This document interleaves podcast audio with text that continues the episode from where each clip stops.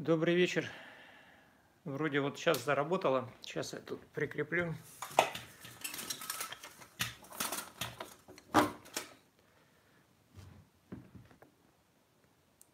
Если там кто-то смотрит и... Да что ж такое?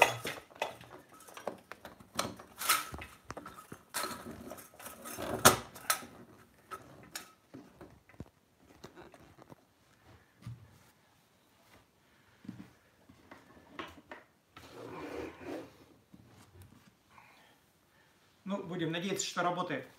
Ребят, кто там, если смотрит и все работает, напишите, пожалуйста, что-нибудь. Я не смогу прочитать, но точно увижу, что было что-то написано. Э, вот э, я как бы провожу эфиры, зачем мне это надо, не знаю. Наверное, есть мнение, что мне не хватает общения. Вот э, все вот эти темы, которые там были, они, наверное, ну, действительно кому-то актуальны. Но я не могу сказать, что я самый лучший там катальщик, там какой-то там вейфрайдер или еще кто-то. Ну, я вот 20 лет э, занимаюсь обучением на кайте. Учу людей кататься на кайте. И вот, честно говоря, если вот меня спросить, что я там вот умею, то вот, ну, наверное, за 20 лет я действительно научился учить людей кататься на кайте. И я хотел бы, ну, не то, что я кого-то хочу научить, то есть инструкторам это не нужно. Для меня вот это было очень необычно, когда у меня были там какие-то станции, инструктора – инструктора не хотят учиться, им это не интересно, и для кого это нужно? Я в этом году уже очень много встречался с ребятами там вот на местах, они, ну, авторитетные там райдеры, учат кого-то, но каждый это делает так, как, ну, вот как-то понимает, у него как-то учатся, и вроде как-то все это работает.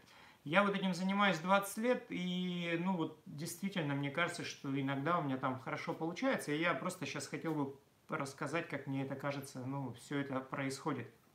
Есть какие-то там э, школы, там какие-то системы, там иностранные, там какие-то разные названия очень красивые, но по факту там просто э, систем-то нет, там просто есть какой-то перечень каких-то тем, которые надо осветить, ну и какие-то приемы, причем эти приемы очень сильно зависят от места, где вы работаете. Вот э, когда я учился там на ИКО, у нас инструктор был из ЮАР, и поэтому его приемы, которые он применял в ЮАР, они совсем не подходили ну, для условий Египта, например, хотя было, безусловно, интересно. Поэтому, что бы я хотел сказать, вот э, в чем проблема? Учебники, они пишутся очень небыстро, и когда ты только начинаешь работать инструктором, через некоторое время, когда люди начинают ездить, радуешься, у тебя такой появляется комплекс Бога, тебе кажется, что ты кому-то что-то можешь помочь, и у тебя такой прямо так, ну, прям офигенно. Мне очень нравится моя работа, что я кому-то помогаю, и вот э, это ощущение, прямо тебе начинает казаться, что ты что-то какие-то узнал какие-то секреты, там ты вот прям как скажешь, и прям человек как поедет, и прям все понял сразу.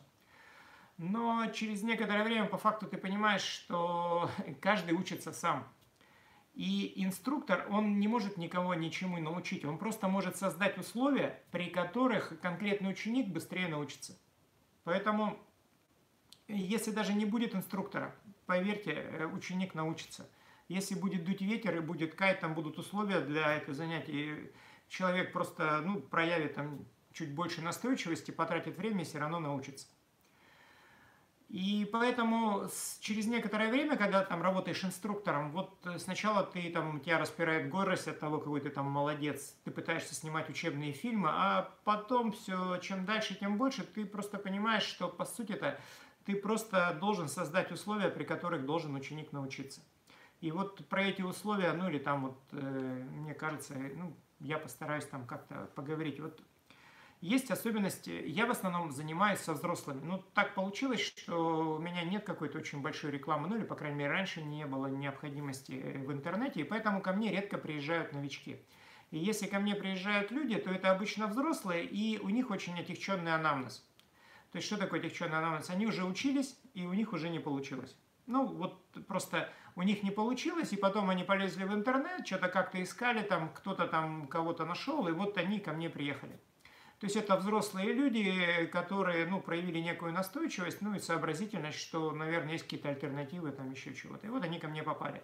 И то есть э, вот у меня это всегда работа с некими возражениями. То есть приехал человек, который уже имеет какой-то опыт, он где-то катался, его кто-то что-то сказал, И вот здесь начинается, ну, то есть особенность взрослых какая? У них всегда есть какие-то мысли на эту тему, то есть они уже знают, как это работает, ну, теоретически, они постоянно тебя сравнивают. То есть они типа проверяют тебя, вот, ага, ты вот так не сказал, а я вот надо было вот так, а я вот это умею или еще чего-то. Поэтому очень важно, вот э, в моей работе очень как бы сразу, ну, попытаться вот объяснить, как произойдет это обучение. То есть что такое вот э, основная, ну, как бы сложность для инструктора, ну, поначалу, когда он только начинает работать, безусловно, у каждого есть свой опыт, но самое первое начинается с того, что инструктор рассказывает про то, он думает, что обучение, это когда он рассказывает ученику про то, как он думает, он сам делает. То есть это он как-то катается, не факт, что он может это описать словами, но он это пытается описать словами – и думает, что это и есть обучение. То есть вот он, например, говорит, слышишь, надо там ногу поджать, руку согнуть, смотреть туда, сюда и так далее, и так далее. И вся проблема в том, что, может быть, это и тоже работает, но ученик обычно, он значительно более образованный, чем тот, кто его учит. Ну, по крайней мере, у меня так ученики попадаются страшно образованные. То есть у них там много образований всяких. И вот они очень часто не понимают инструктора, который говорит, слышишь, тяни лучше кайф или там сильнее, там крепче держи, лучше поворачивай. Фиг знает, что такое лучше поворачивай. А как я поворачиваю хуже, лучше и так далее. Все это непонятно. И ученик не понимает, что ему говорят. Он из уважения как бы промолчит, но будет стараться. Но что такое будет стараться, непонятно, потому что он не знает, что нужно сделать. Поэтому вот э, обучение взрослых, здесь очень важно, чтобы ученик понял суть вот того, что он должен сделать.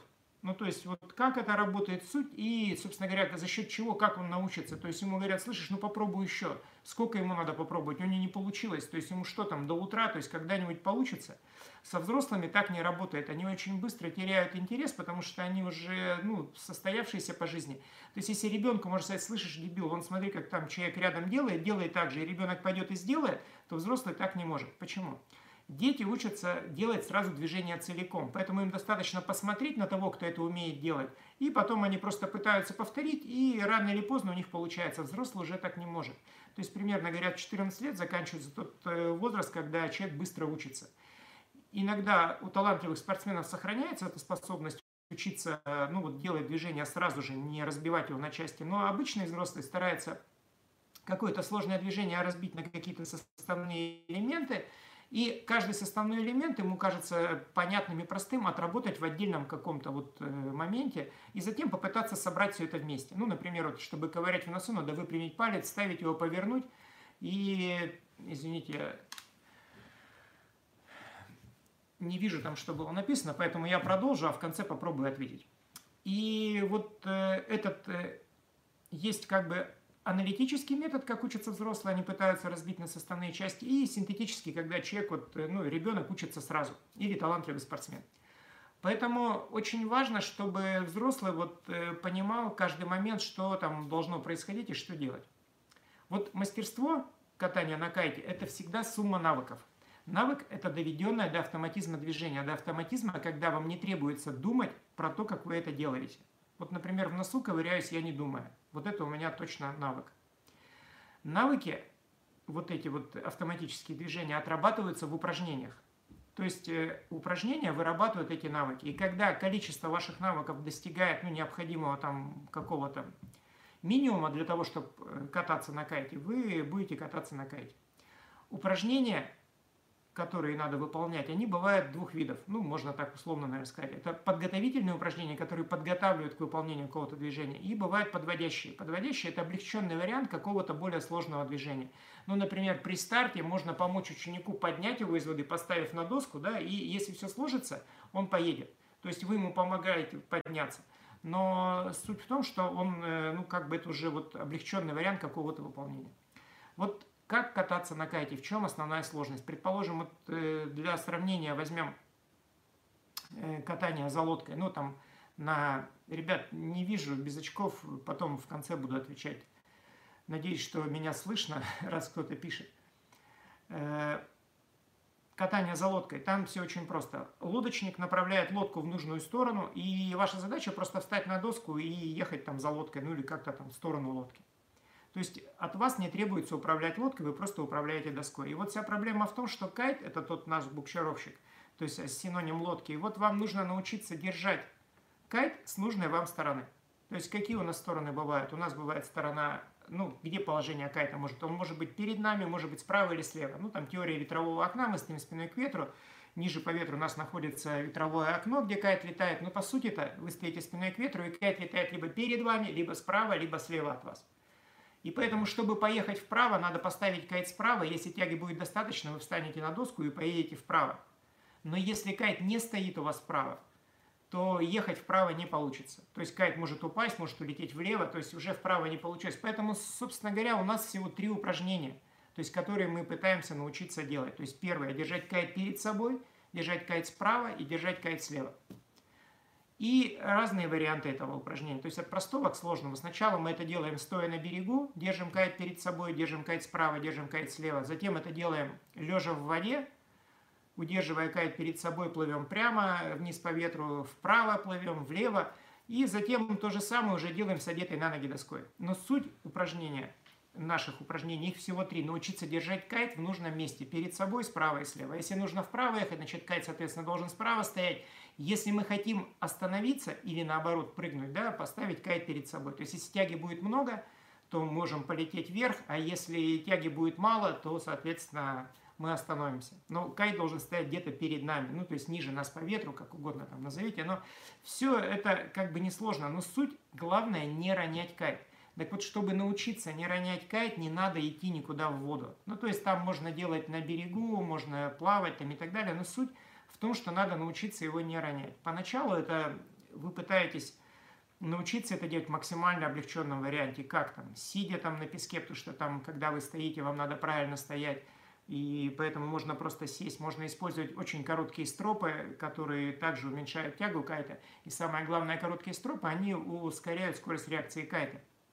И то есть вы можете кайтом э, проще управлять, потому что чем длиннее стропы, да, у него есть задержка, и поэтому вы что-то сделали, а ответ приходит с запозданием. И вот чем больше вот это запоздание, тем во время обучения сложнее. Но я просто к чему это еще раз повторюсь. Вот у нас всего три упражнения, остальное вариант. Держать кайт перед собой справа и слева. Поэтому, если у вас не получается это делать в облегченном варианте, стоя на берегу или там по колено в воде там и так далее, не надо брать доску. Это бесполезно. Потому что каждое падение кайта в воду, когда вы не удержали, то есть не смогли его удержать, кайт упал в воду, вам придется заново одевать доску, вам придется заново поднимать кайт, то есть обычно это там ну, 10-15 минут, ну, в зависимости от типа какая-то там, от силы ветра. То есть э, за час вы попробуете там ну 5-6 раз. То есть это ну, просто время потратите, а ничему не научитесь. Вот э, очень удобно заниматься в группе. Вот э, я, к сожалению, ну вот сейчас новые условия, тут, видимо, всем придется перестраиваться. До этого я всегда работал с группой. И мне очень нравится работать с группой. Там э, все встали, очень спокойно разбираются, учатся держать кайт и стараются его не уронить. И вот э, первый день, там, может быть, э, человек, там, постояв там 2-3 часа, там, удерживая кайт, у него пропадает волнение. То есть, конечно, если рядом стоит инструктор, он там давай-давай, вот ты подержал одной рукой, двумя руками, пойдем поплаваем, пойдем вставать на доску, это несложно. Но у человека все равно еще это не стало навыком. Навыком это будет только когда он с этим переспит. То есть вот он поуправлял первый день, и все вот эти методы экспресс-обучения, они как бы хороши. То есть человек встал на доску, проехал 10 метров, а на следующий день ничего не получается. Вот э, все-таки, если вот как бы вкратце там свести, мой опыт вот 20-летнее обучение катания на кайте, он сводится э, по сути к доктрине, что главное это положение кайта. То есть вот самое главное это где стоит кайт. То есть если вы не умеете его держать неподвижно, то все остальное как бы это уже не важно. То есть инструктор, когда он научил человека, ну, если ему удалось там добиться от ученика не ронять кайт, то дальше все очень просто. И вот э, те люди, которые долго учатся, и, собственно говоря, у них там, они говорят, да, вот мы там встаем, у нас не получается там ездить, там еще чего-то там.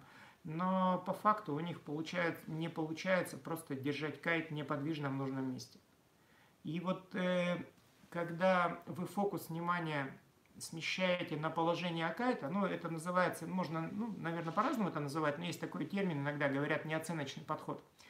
То есть в чем тут сложность? Вот представьте, особенно у меня такого опыта не так много, я редко занимаюсь индивидуально, в основном работаю с группой. Но вот когда вы занимаетесь с одним человеком один на один, вот вы ходите ему целый час, говорите одно и то же, там, ну там что-то говорите, говорите, советуете, что вдруг вы такой умный-то? То есть вот одно и то же постоянно ему поправляете, что у него неправильно у вас рано или поздно будет конфликт. То есть вот вы даете ему совет, и он ну, просто надоедает. Это вот как ехать с девушкой за рулем. Девушка постоянно говорит, куда надо было повернуть. Причем она говорит это после того, как вы уже проехали это место. Но это начинает немного раздражать. Поэтому очень важно стараться не говорить человеку, что ему нужно делать. Ну, лучше избегать таких слов прямых. Лучше говорить об оборудовании. Вот неоценочный подход. То есть не надо говорить, что нужно там согнуть, выпрямить значительно проще, слышишь, надо, чтобы кайт стоял справа, а доска была направлена носом чуть на ветер. Ну или как-то. То есть, когда вы говорите про доску и про кайт, если у нее не получается разобраться с кайтом и с доской, может быть дело все-таки в кайте и в доске. То есть ему всегда приятно думать, что завтра возьмет другую кайт и все получится, потому что сегодня у него кайт был неудачный. А если вы будете давать советы конкретно вот ученику, там что-то там выпрямить, согнуть, он скажет, ну окей, ты сказал, я так сделал, только что-то не получается, потому что проблема-то не в нем, а она в оборудовании, в кайте или в доске. Про то, как остановить кайт. Почему не получается останавливать кайт? Ну, прежде всего, это все как бы описано в видео, и тут, наверное, в разговорном жанре несмотря на то, что сейчас модно дистантно кого-то учить, тут не так сильно поможет. Но суть в чем? Смотрите, ошибка, она всегда предшествует. То есть, если у вас не получается остановить кайт, э, вы не потому, что вы что-то там плохо тянете или еще чего-то, вы что-то делаете до этого, сделали неправильно. Как, как правило, ну, первая причина неудачи всего три – Первое – это незнание. То есть, если вы не знаете, что вы должны сделать, ну, с чего мы начали, что взрослый очень четко должен понимать, что он должен сделать. Если вы не знаете, то получается, ну, шансов очень мало, что у вас это вдруг случайно получится. У ребенка, может быть, и может там как-то это закрепиться, у взрослого вряд ли. Второе – это неправильные условия. То есть неправильные условия или неправильное оборудование. Понятно, что без ветра кайт тоже летать не будет. То есть если он будет валиться, потому что ветра просто мало, там, или там размер кайта не подходит, там, или еще чего-то, то понятно, что научиться тоже будет сложно. И третье, почему не получается, это сомнение. Сомнение – это ну, страх, сомнение из-за того, что вот у него либо он не знает, не понимает, что происходит, либо ну, что-то вот с условиями не так, кайт начинает валиться, а почему, кто его знает. Вот Причина первых трех. То есть вам нужно ну, четко понять, что вы должны сделать. То есть суть упражнения, вот э, на мой взгляд, это не ронять кайт. Кайт не должен падать ни при каких условиях. Вот он должен, он может быть перед вами, справа, слева, но не должен падать. Если вы это не умеете, значит, надо сделать шаг назад. То есть еще раз пробовать, еще раз, если у вас не получается, не надо. То есть это не добавит оптимизма, если у вас еще раз не получится. Если вы инструктор и вот как бы, ну, э, с новичком там пытаетесь заниматься, то, знаете, есть такой, э, как бы, при обучении есть, э, ну, некий вот такой эмоциональный уровень, ну, комфорт, вот какая-то зона комфорта, вот, допустим, ну, такое спокойное состояние.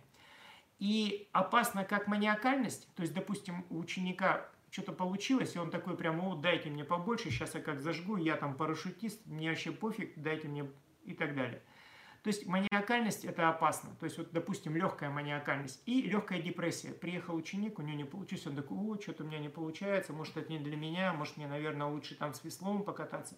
То есть вот легкая маниакальность и легкая депрессия. И вот этот ноль эмоциональный.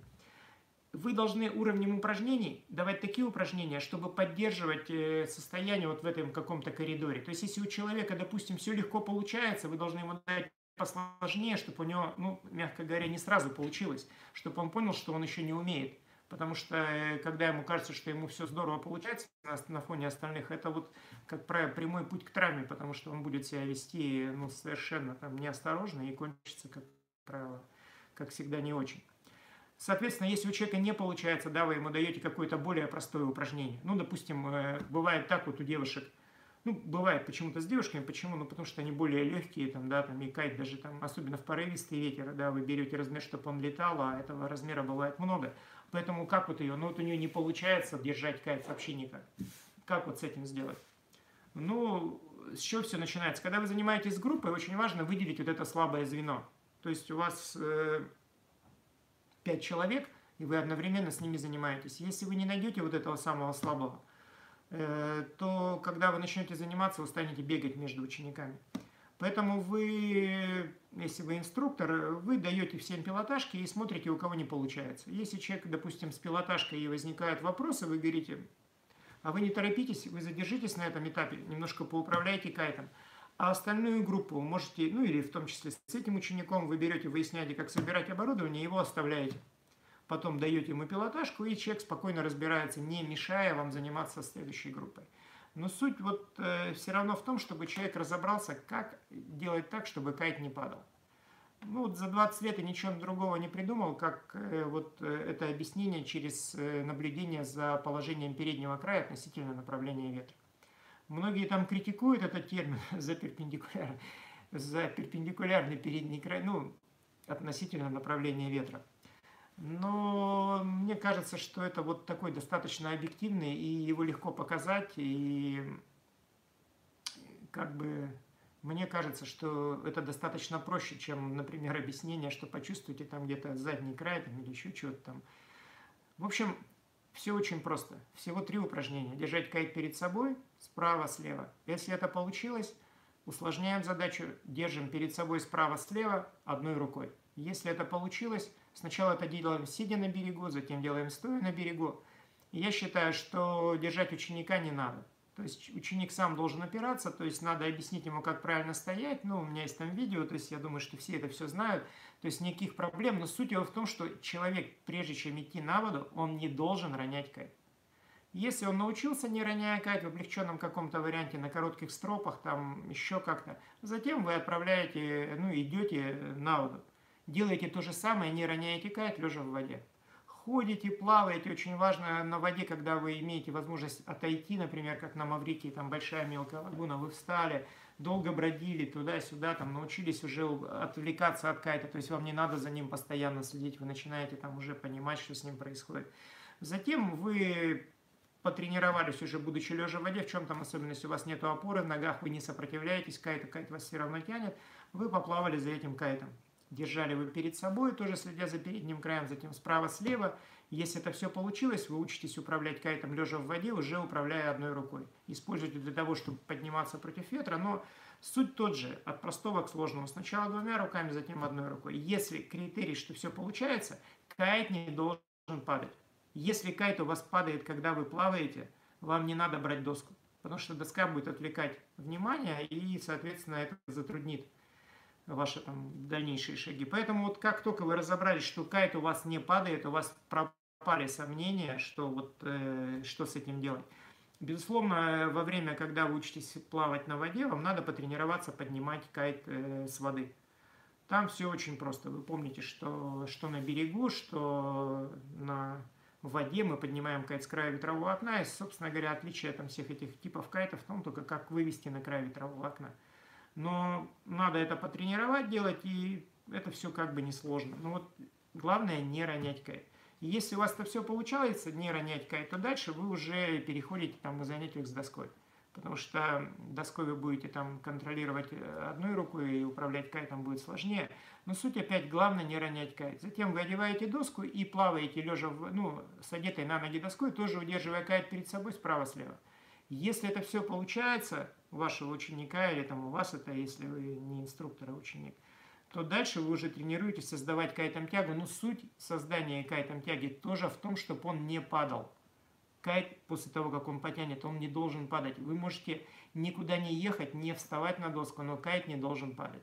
И если кайт ваш не упадет, то у вас рано или поздно появится шанс там прижаться к доске, встать ее. Но это все описано во всех фильмах, но я еще раз повторюсь вот, на мой взгляд, самое главное – это не ронять кайт. И вот э, положение кайта, оно актуально как при обучении новичка, как при хождении против ветра, то есть чем выше вы держите кайт, тем сложнее идти против ветра.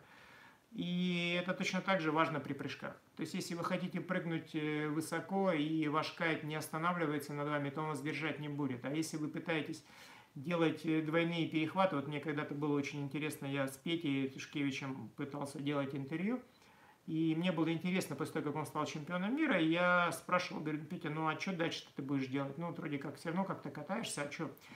Он говорит, а вот э, сейчас, ну, тогда он тренировал двойные перехваты. И он говорит, что после первого перехвата важно, чтобы кайт остался в нужном месте, чтобы он не уходил с этого места. И тогда второй перехват легко получается. То есть положение кайта – это актуально для любого уровня райдера. То есть для новичка, для профессионала и так далее. Если вы умеете контролировать кайт, то у вас все легко и просто получается разучивать просто вставание на доску или какие-то супер элементы. Поэтому не знаю, смог ли я там донести или нет, но я хотел сказать, что вот самое главное, вот в моем представлении, это вот доктрина контроля над кайтом. То есть вы должны четко уметь держать кайт в нужном вам месте. Над собой, справа, слева, неважно. Главное, чтобы он оставался там неподвижен. И если вы это можете делать, то дальше можно переходить как-то усложнять упражнения. То есть суть всех упражнений – том, чтобы кайт не падал. И элементы правильно все получается только тогда, когда ваш кайт не падает. И, в общем, если это не получается, то надо просто сделать шаг назад, облегчить это упражнение и еще раз потренироваться. Так что вот как-то так. А детали этого обучения, я думаю, что у каждого инструктора есть свои какие-то, если вдруг какие-то инструктора тут слушали. А если вы не инструктор, а новичок и там стремитесь сами научиться – то вот э, как можно дольше потратьте время на управление кайтом. Вот э, возьмите, если у вас есть сомнения, возьмите там какой-то у кого-нибудь там урок там по управлению кайтом, поуправляйте, а потом уже сами постойте еще там пару-тройку часов, отрабатывая то же самое, что вы делали с инструктором. И главный критерий, э, то, что у вас получается, это ваш кайт не падает. И у вас не вызывает сомнений, что вдруг пошло не так, и он вдруг валится. То есть вот разобравшись с кайтом, вы сможете легко кататься, прыгать и все что угодно делать. И если, например, посмотреть, вот фильм э, есть американский, который Вика переводила про обучение гидрофойлу, так вот в первой серии там американец прямо говорит, чтобы научиться кататься на гидрофоле, надо научиться не ронять кайт. И я вот с этим с ним согласен абсолютно полностью. Так что давайте не роняйте кайты и катайтесь с удовольствием. Спасибо за внимание. Ну, мне просто очень хотелось поделиться этим. Вот поверьте, за 20 лет вот это вот, ну, на мой взгляд, самое главное, чему я научился. То есть это вот то, что мне позволяет, ну, я, может, это хвастовство, но мой рекорд, я одновременно за неделю научил 13 человек кататься на кайте. Вот если вы не имеете вот этот, ну, то есть, вот, если бы не было вот этого фокуса внимания на кайте, не получится заниматься с группой, потому что у всех кажется, что разные какие-то ошибки, но по сути у всех проблема она одна. Это вот положение кайта. Спасибо за внимание. Сейчас попробую там почитать вопросы и постараюсь ответить. До свидания.